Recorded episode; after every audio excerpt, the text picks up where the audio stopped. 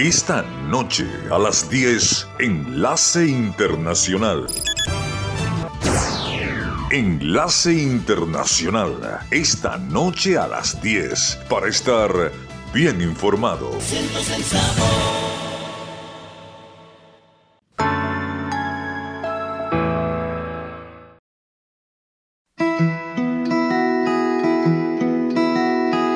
frecuencia, la honestidad no es nada fácil de mantener, pero en última instancia, ser honesto termina siendo mucho más satisfactorio.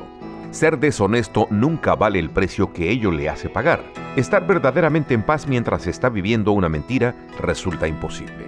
Con cada pedacito de deshonestidad reduce sus opciones. Con el tiempo termina encerrándose en un rincón del cual no hay escape posible. Un compromiso con la honestidad pone a la fuerza de la verdad de su lado.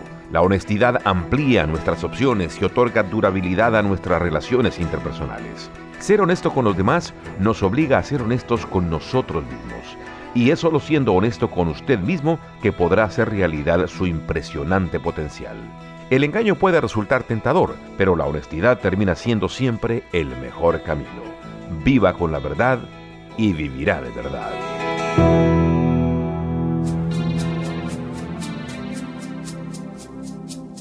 Enlace Internacional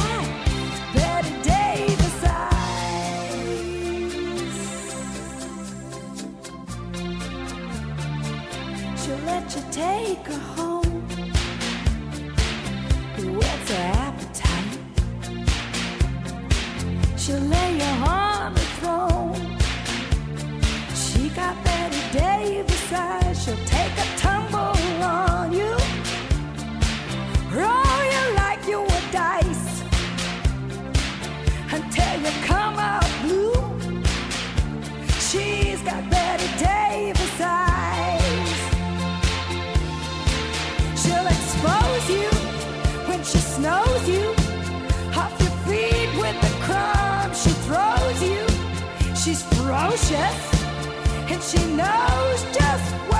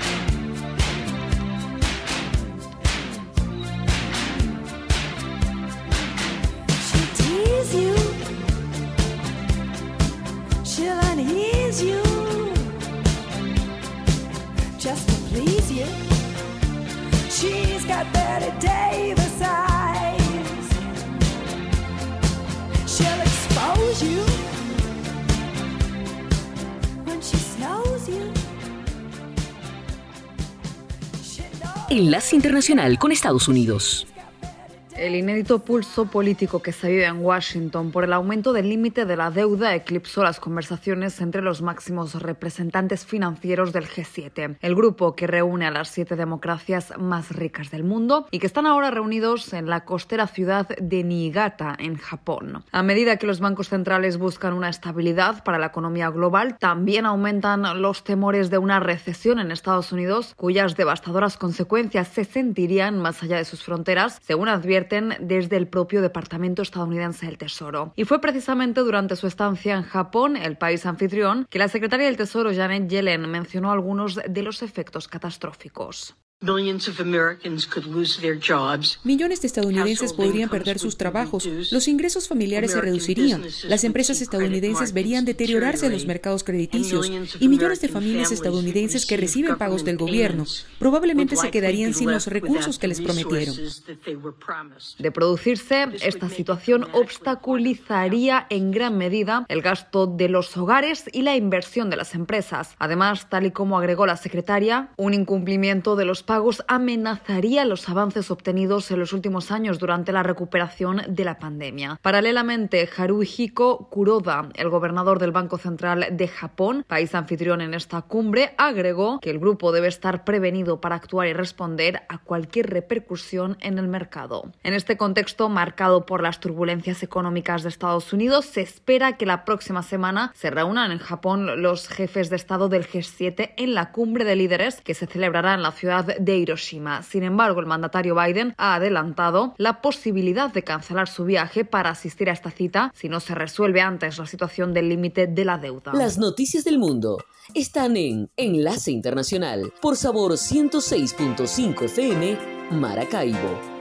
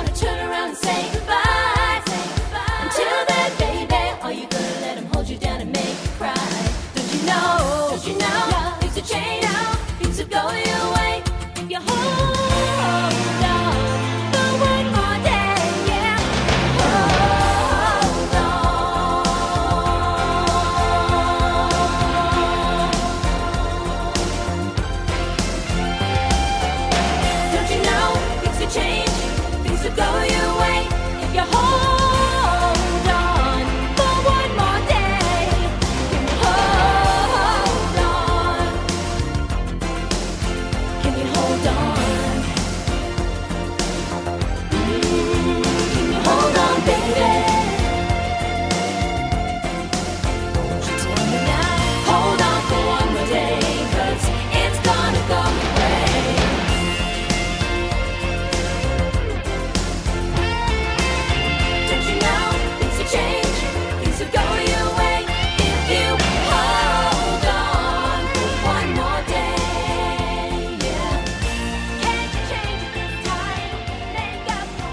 Enlace Internacional. El fiscal general de Estados Unidos, Merrick Garland, autorizó por primera vez el envío de una cantidad no especificada, posiblemente millones de dólares, al gobierno de Kiev, dinero que las autoridades estadounidenses incautaron en las cuentas que el oligarca ruso Konstantin Malofeyev tiene en Estados Unidos y luego de que el magnate fuera incluido en la lista negra por financiar a los rusos que promovieron el separatismo de Crimea en 2014 y, y por violar las sanciones impuestas a Rusia durante su invasión a Ucrania. En un comunicado de prensa, el fiscal Garland aseguró textualmente, esto representa la primera transferencia de Estados Unidos de fondos rusos confiscados para la reconstrucción de Ucrania, y luego agregó, no será la última.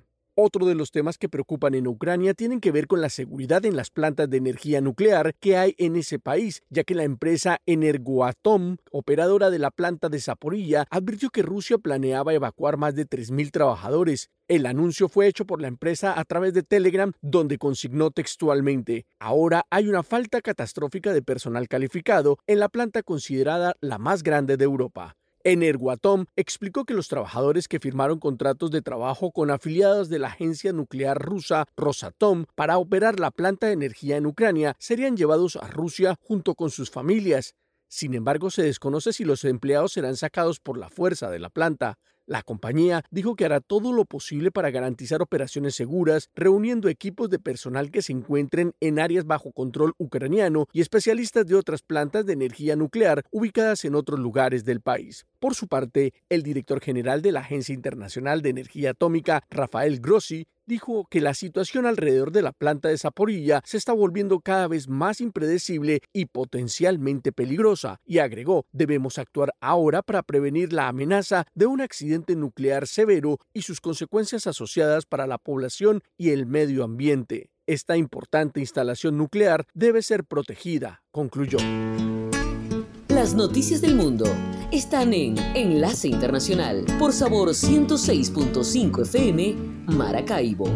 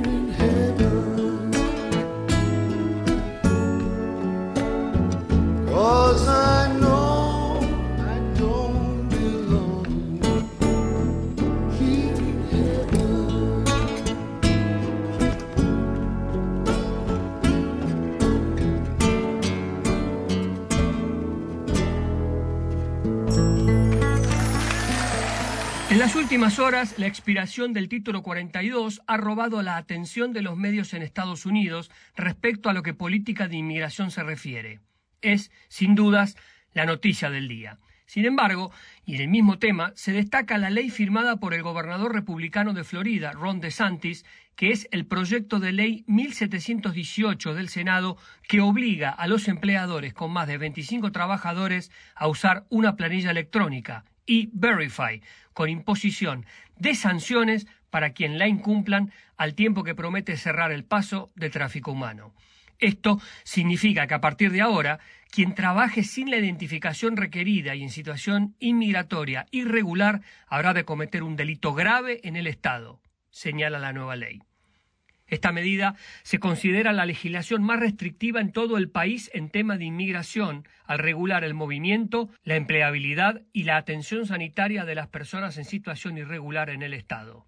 De Santis, al igual que sus colegas republicanos, acusa a la administración Biden de haber debilitado los requisitos inmigratorios en un momento en que la Casa Blanca enfrenta una ola de solicitantes de asilo y refugio que sobrepasa las cifras de varias décadas atrás.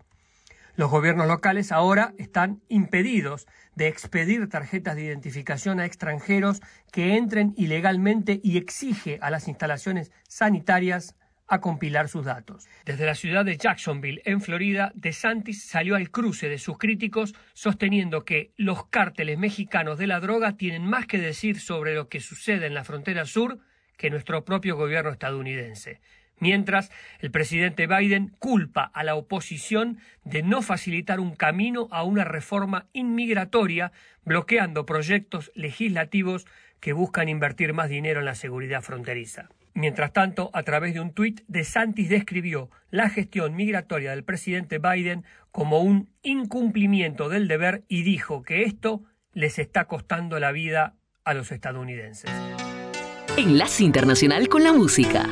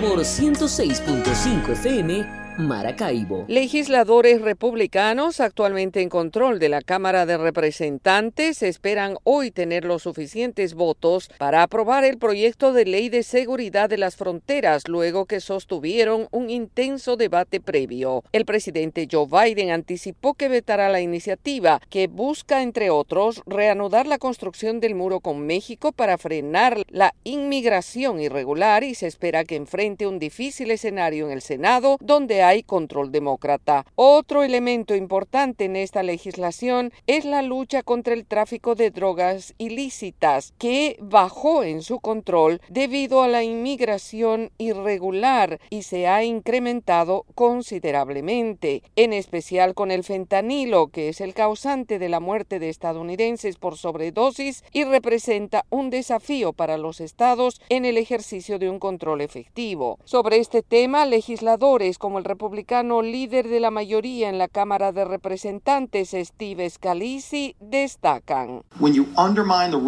Cuando socavas el Estado de Derecho y creas esta crisis en la que todos los días en Estados Unidos mueren 300 jóvenes, los estadounidenses mueren a causa de las drogas que cruzan la frontera sur. Paralelamente, se busca enfrentar el creciente negocio ilegal de los contrabandistas de personas que no reparan en ningún obstáculo a la hora de convencer a los migrantes para emprender este peligroso viaje y luego abandonarlos a su suerte. Por su parte, la portavoz de la Casa Blanca, Karine Jean-Pierre, describió la propuesta legislativa de los republicanos como un desastre para la seguridad fronteriza y un regalo de Navidad para los traficantes de personas. Llevaría a más migración ilegal al bloquear las vías legales de protección, pisotearía los valores centrales de nuestra nación y las obligaciones internacionales en una bendición para los dictadores en el mundo, afirmó a tiempo de agregar que en vez de destinar más recursos para tecnología de seguridad en la frontera y para los funcionarios y jueces migratorios, supondría un mal gasto de dólares en un muro inefectivo. Las noticias del mundo están en Enlace Internacional por Sabor 106.5 FM Maracaibo.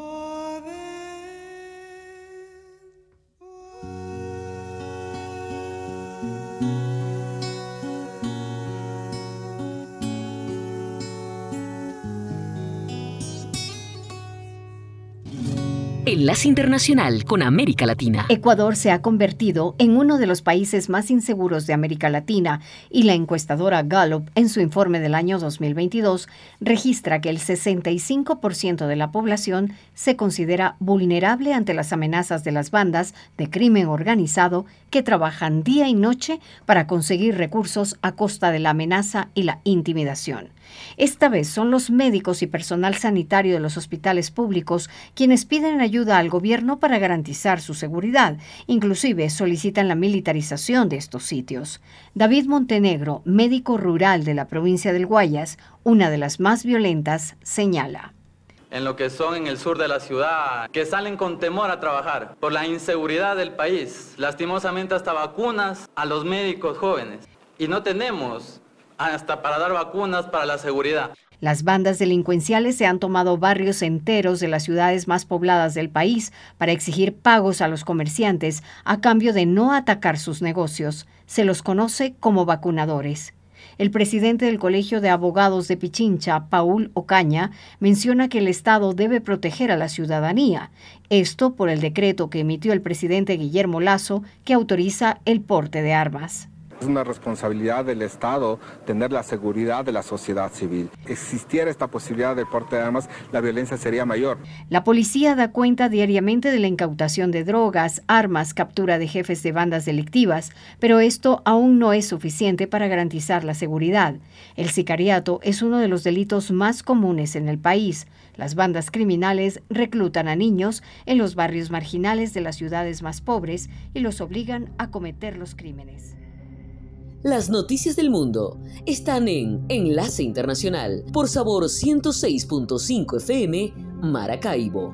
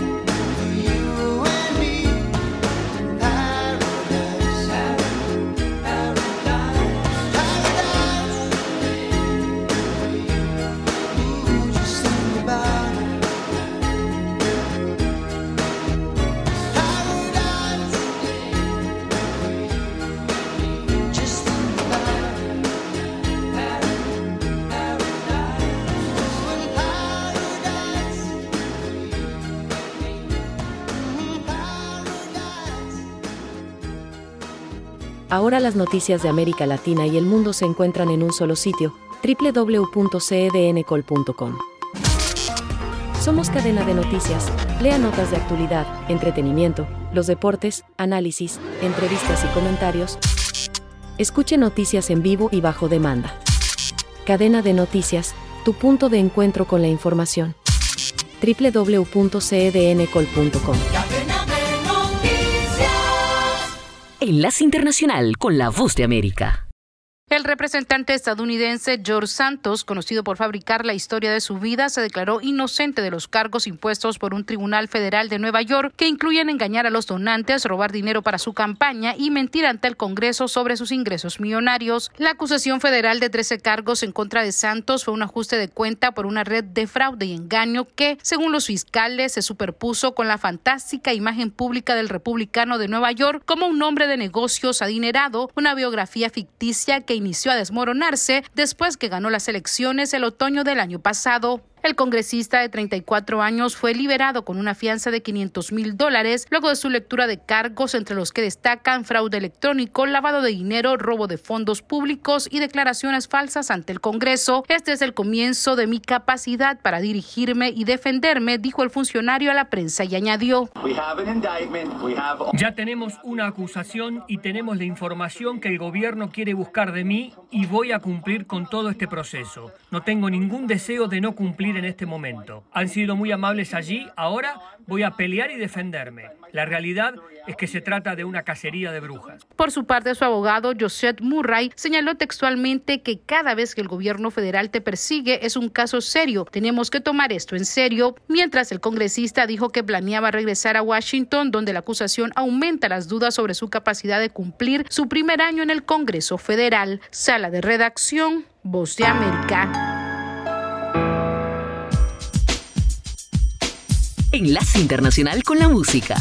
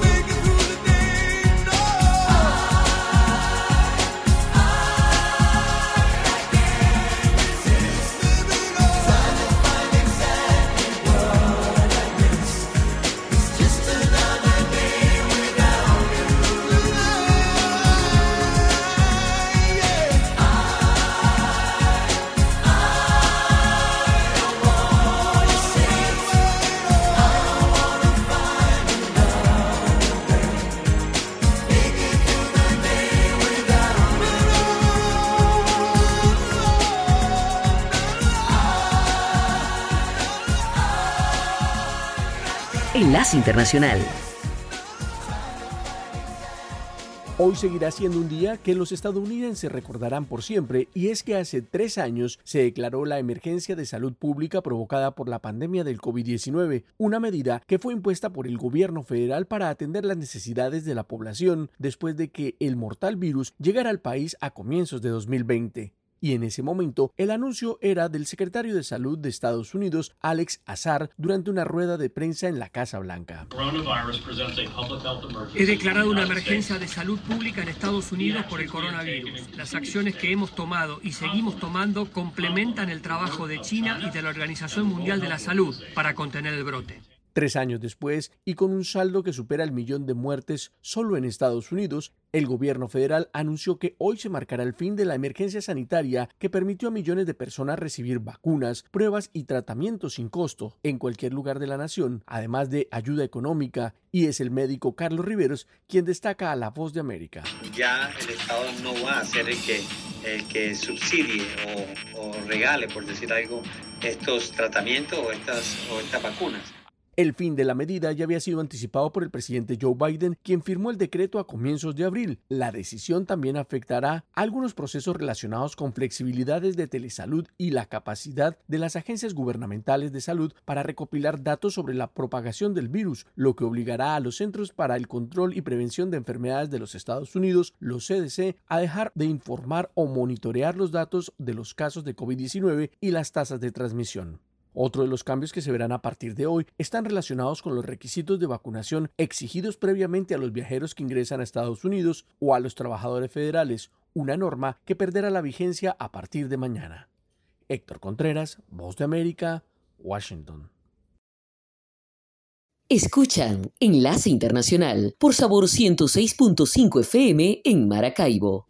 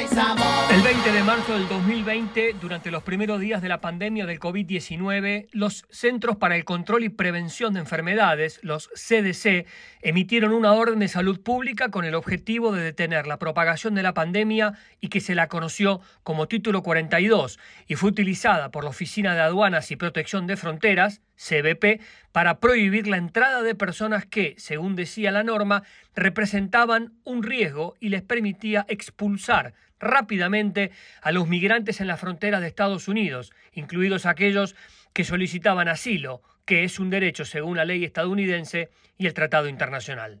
El título 42 fue creado durante la administración del expresidente Trump y se mantuvo vigente bajo el gobierno de Biden por dos años.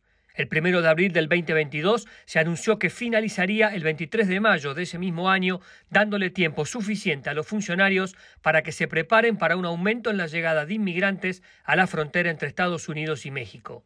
Sin embargo, 19 estados, liderados por republicanos, se opusieron a la terminación de la ley y a través de demandas judiciales mantuvieron la directriz hasta que finalmente hoy se puso fin a esta medida. A partir del título 42, los inmigrantes encontrados por la patrulla fronteriza eran enviados de regreso a México en cuestión de horas o a su país de origen en cuestión de días, sin ninguna consecuencia legal para quienes intentaron cruzar. Theresa Cardinal Brown, directora de Inmigración y Política Transfronteriza del Centro de Política Bipartidista, explica.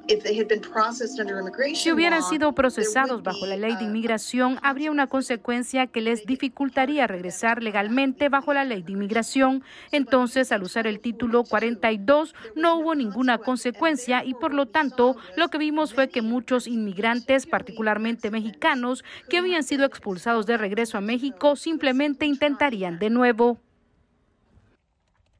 Según datos de la patrulla fronteriza de Estados Unidos, el título 42 permitió la expulsión de 2 millones de migrantes de Brasil, América Central, Haití, México y Colombia.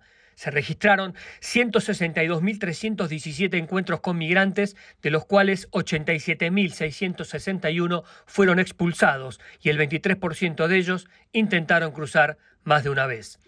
La ley federal permite a extranjeros pedir asilo en Estados Unidos si son perseguidos en su país. A partir de hoy, aquellos que no puedan establecer una base legal serán expulsados, dijo Luis Miranda de la Oficina de Aduanas y Protección Fronteriza de Estados Unidos.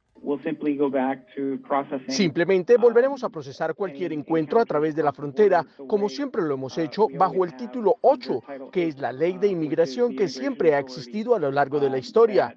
Si alguien intenta entrar sin autorización y no tiene la base legal para quedarse, se colocará en proceso de deportación.